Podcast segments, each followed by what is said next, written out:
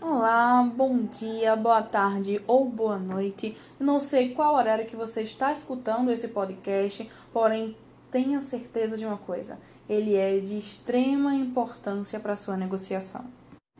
O podcast de hoje vai falar dos cinco critérios necessários que se deve ter em uma ligação. Não quer dizer que os cinco precisam ser por ordem, porém o primeiro e o último sim, eles devem vir primeiro e em último lugar, sem exceções à regra. Não espere um roteiro pronto com palavras lhe dizendo o que você deve falar numa negociação. Esse podcast ele apenas te direciona sobre temas que precisam ser abordados em uma ligação antes de trazer um cliente até a loja. Claro que há exceções a regras e existem clientes do qual você não vai precisar fazer todos esses passos, que você vai estar tá fazendo alguns desses passos pessoalmente. Porém, uma ligação de qualidade, do qual você conhece 100% o teu cliente, entende a dor dele, entende qual é o problema, para que você consiga montar uma estratégia de solução, porque é isso que a gente faz, tá? A gente não vende consórcio, a gente monta estratégias de solução para o problema do cliente. Então, esses cinco passos, eles são muito importantes em uma negociação. Qual o primeiro passo? Se apresente. O cliente deixou lá o contato, mas ele não sabe exatamente a hora que você vai ligar. Você fez a sua listinha lá de cliente com vários números e você vai entrar em contato com o cliente em horários aleatórios. Então o cliente ele não está esperando a sua ligação. E hoje em dia muita gente não gosta de ligação, não quer ser incomodado. Então a primeira coisa que você deve fazer é se apresentar. Exemplo, Bom dia, João. Eu me chamo Rayane. Tudo bem com você? Ok. Primeiro passo da apresentação, rápido e simples. Segundo passo da ligação, você vai falar o motivo da sua ligação. Ninguém liga para você do nada, tá? Então tem que ter um motivo. Sempre tem um porquê a essa ação. Oi, sou João, tudo bem? Boa tarde, eu me chamo Rayane. Estou entrando em contato com você referente a um anúncio do qual você deixou o seu contato, um anúncio de imóvel, por exemplo. Então você já cumpriu aqui dois critérios básicos da ligação. Você não vai atender, ligar para o cliente dizendo para ele: Oi, tudo bem? É de uma casa, tu comigo? Não, se apresente, fale seu nome. Para ser ainda melhor, você pode acrescentar mais alguma coisa à sua fala, à sua apresentação, para que te dê um domínio. Opa, bom dia, seu João, me chamo Rayane, sou corretora de créditos imobiliários. Como vai? Ou seja, você acrescentou: sou corretora de crédito imobiliário, sou consultora financeira de imóveis, trabalho com a liberação de valor, sou corretora de créditos imobiliários automotivos. Então você acabou de acrescentar, agregar valor, propriedade à sua função. Você não é apenas a Rayane, você é a Rayane que trabalha com isso daqui que o cliente está procurando. Ok, os dois primeiros pontos básicos, que não durou nem 15 segundos. Então, esses cinco pontos que precisam ter numa ligação não quer dizer que vá fazer com que a tua ligação tenha 10 minutos com o cliente. Jamais. É simplesmente um roteiro, uma direção. Com essa direção você faz com esse caminho, é um caminho. Com esse caminho tu faz as tuas direções, tá? Então, depois que tu se apresenta e depois que tu fala o motivo da tua ligação, qual é o terceiro passo, que muita gente às vezes se perde nesse terceiro passo, começa a querer vender daí. Me apresentei, falei quem eu sou, pronto, agora eu vou vender meu produto. Não, jamais. A venda é consequência e quem faz isso é o cliente, não é você. Terceiro passo de uma ligação. Você vai perguntar sobre o produto. E por que você vai perguntar sobre o produto? Porque você precisa saber sobre o interesse do cliente. Você não começa perguntando como é que está seu nome para a gente financiar, como é que quanto você tem de entrada. Não, o cliente não é só um dinheiro, tá? Não é só o dinheiro dele que importa. Você não vai nem precisar se importar com o dinheiro que o cliente tem, se você conseguir colocar na cabeça dele que o teu produto é de extremo valor. Tudo que tem valor não tem preço. Então, nesse terceiro passo, você vai perguntar sobre o produto. Seu João, você falou lá que estava interessado em um imóvel. No meu anúncio, o imóvel ele tem dois quartos, se localiza em Garaçu ou em tal X, X lugar. Você tem interesse por um imóvel nesse local? Pelo aquele imóvel do anúncio ou tem interesse também por ver outros tipos de imóveis, porque eu já posso anotar aqui. Então o seu João vai começar a falar qual é o interesse dele. Ah, eu não quero casas, quero casa, não quero apartamento, precisa de três quartos, tenho filhos, etc. E aí o João começou a falar do imóvel. Então você pode acrescentar, use a sua imaginação para falar com o João sobre o produto que ele quer, para que você entenda sobre o que você vai trabalhar em cima do cliente. Ok, o seu João quer casa, então tu não vai oferecer um apartamento. Quando o João vir aqui para conversar contigo, tu não vai usar com ele, por exemplo, um argumento de que um apartamento demora porque você pode comprar na planta e etc. Por quê? Porque o seu João não quer um apartamento, ele quer uma casa. Então tu precisa entender o produto que o teu cliente quer, primeiramente. Após entender sobre o produto, você passa para o quarto ponto da tua negociação e é nesse quarto ponto que você entra na vida pessoal do cliente. Seu João, agora que eu já sei, e você precisa fazer uma ponte de um para o outro. E muitas vezes o problema da negociação não é deixar de fazer os passos, é não saber a ponte, pular pulando de um para o outro. Depois que tu termina o terceiro item, que é perguntar sobre o produto, você faz uma pontezinha, uma ligação para pular para o quarto. Por quê? Porque dá uma qualidade melhor à tua negociação você nesse quarto ponto vai começar a entrar na vida pessoal dele. Então, para tu não ser tão invasivo, tu pode fazer uma coisa simples. João, eu vou te fazer mais algumas perguntas porque eu preciso entender, entender melhor a forma que eu vou poder te ajudar, ok? Aí sabe o que, é que o João vai responder? Ok. Por quê? Porque você induziu ele a responder o que você precisava. Você falou ok. E a mente de quem está sendo dominado por um dominante na negociação é apenas imitar. Então, se você falar sim, ele vai dizer sim. Se você falar ok, ele vai dizer ok. Se você falar posso prosseguir, ele vai dizer pode.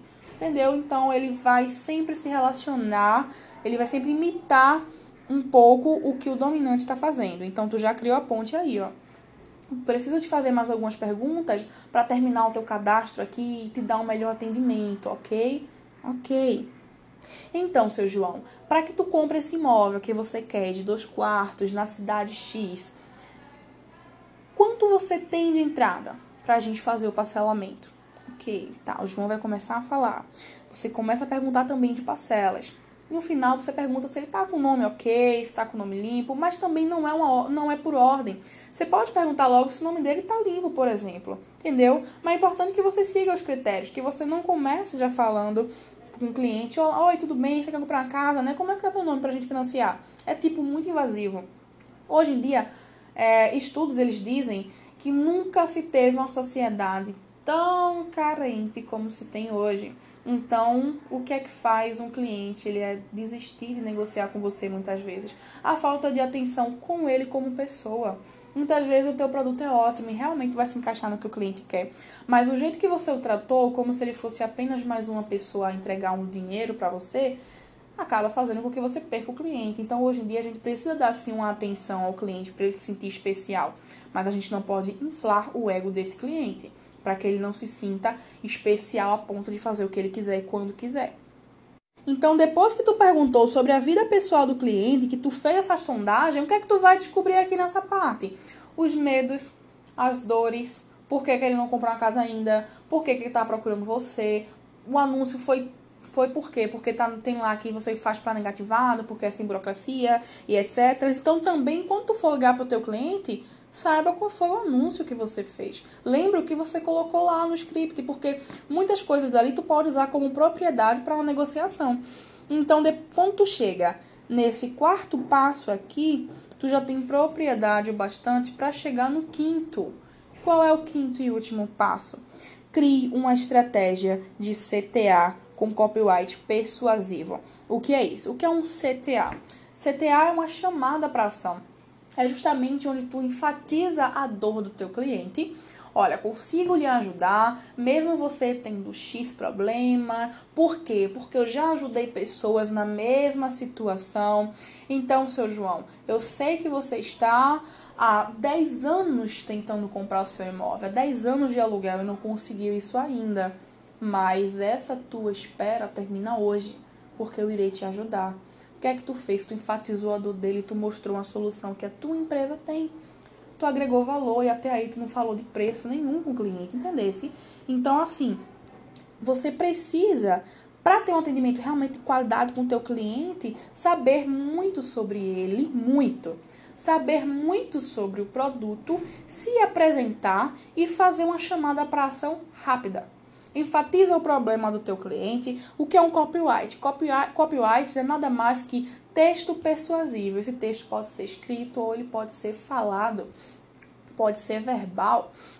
Então, é, o teu cliente ali, já no finalzinho, ele já vai estar tá confiando em você, ele já vai ver que você não não chegou querendo um dinheiro, querendo vender o seu produto, você chegou querendo entendê-lo. Então ele vai criar uma confiança. Hoje em dia o cliente não compra de você por falta de confiança.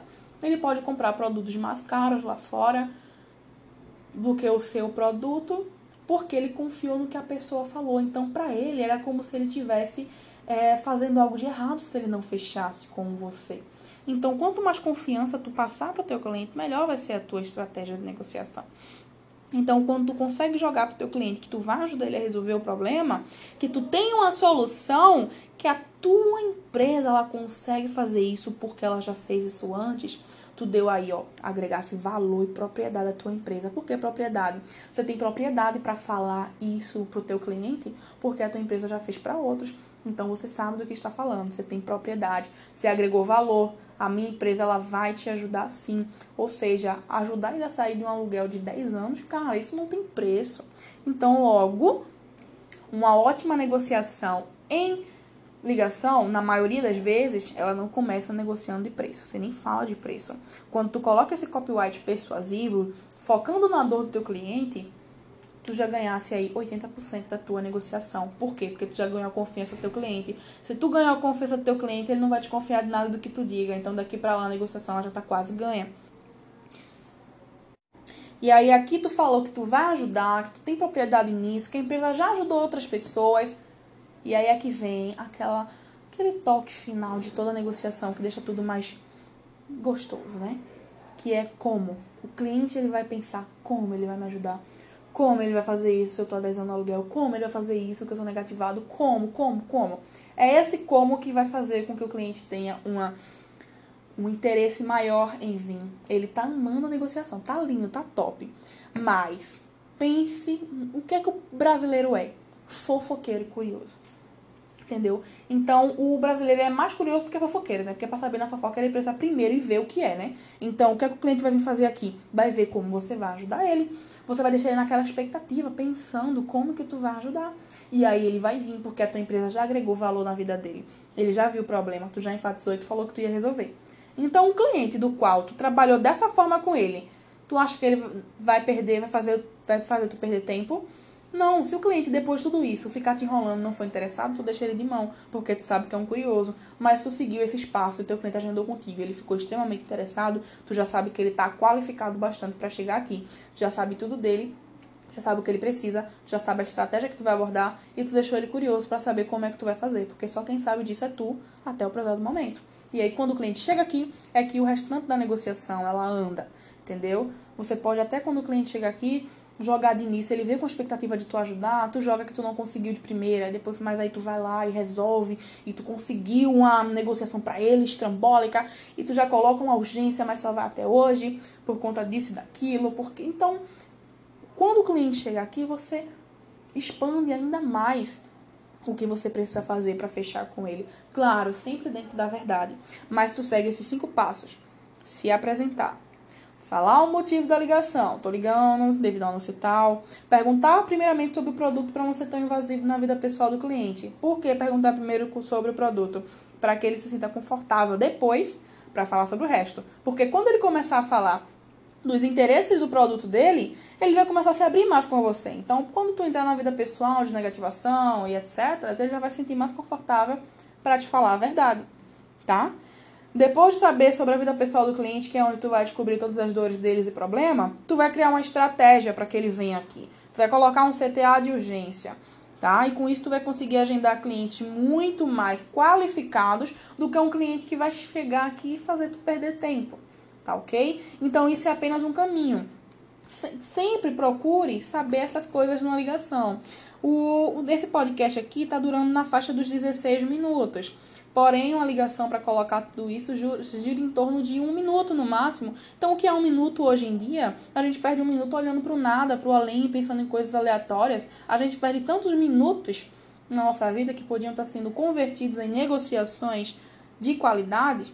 Então, se você achou que esse podcast ele foi interessante para você, ou se você estava deixando de colocar algum desses pontos na ligação, estava deixando passar, independente se tua ligação tem 20 segundos, 30 segundos, 1 minuto, tá? É importante que ela tenha o máximo desses pontos possível. E o se apresente e a estratégia de agendamento para o cliente, elas precisam vir sempre no começo e no fim. No caso, as checkmates. Você pode botar CTA de ação de urgência no meio da negociação? Pode. Tu pode colocar uma estratégia persuasiva para ele poder chegar aqui no meio da negociação? Pode, mas você precisa finalizar com ela novamente. Então, primeira coisa é se apresentar e quando tu finaliza a tua estratégia de negociação, tu precisa colocar um CTA de urgência. Pois é, foi isso, meus amores. Muito obrigada e aguarde os próximos podcasts. Beijão, tchau, tchau.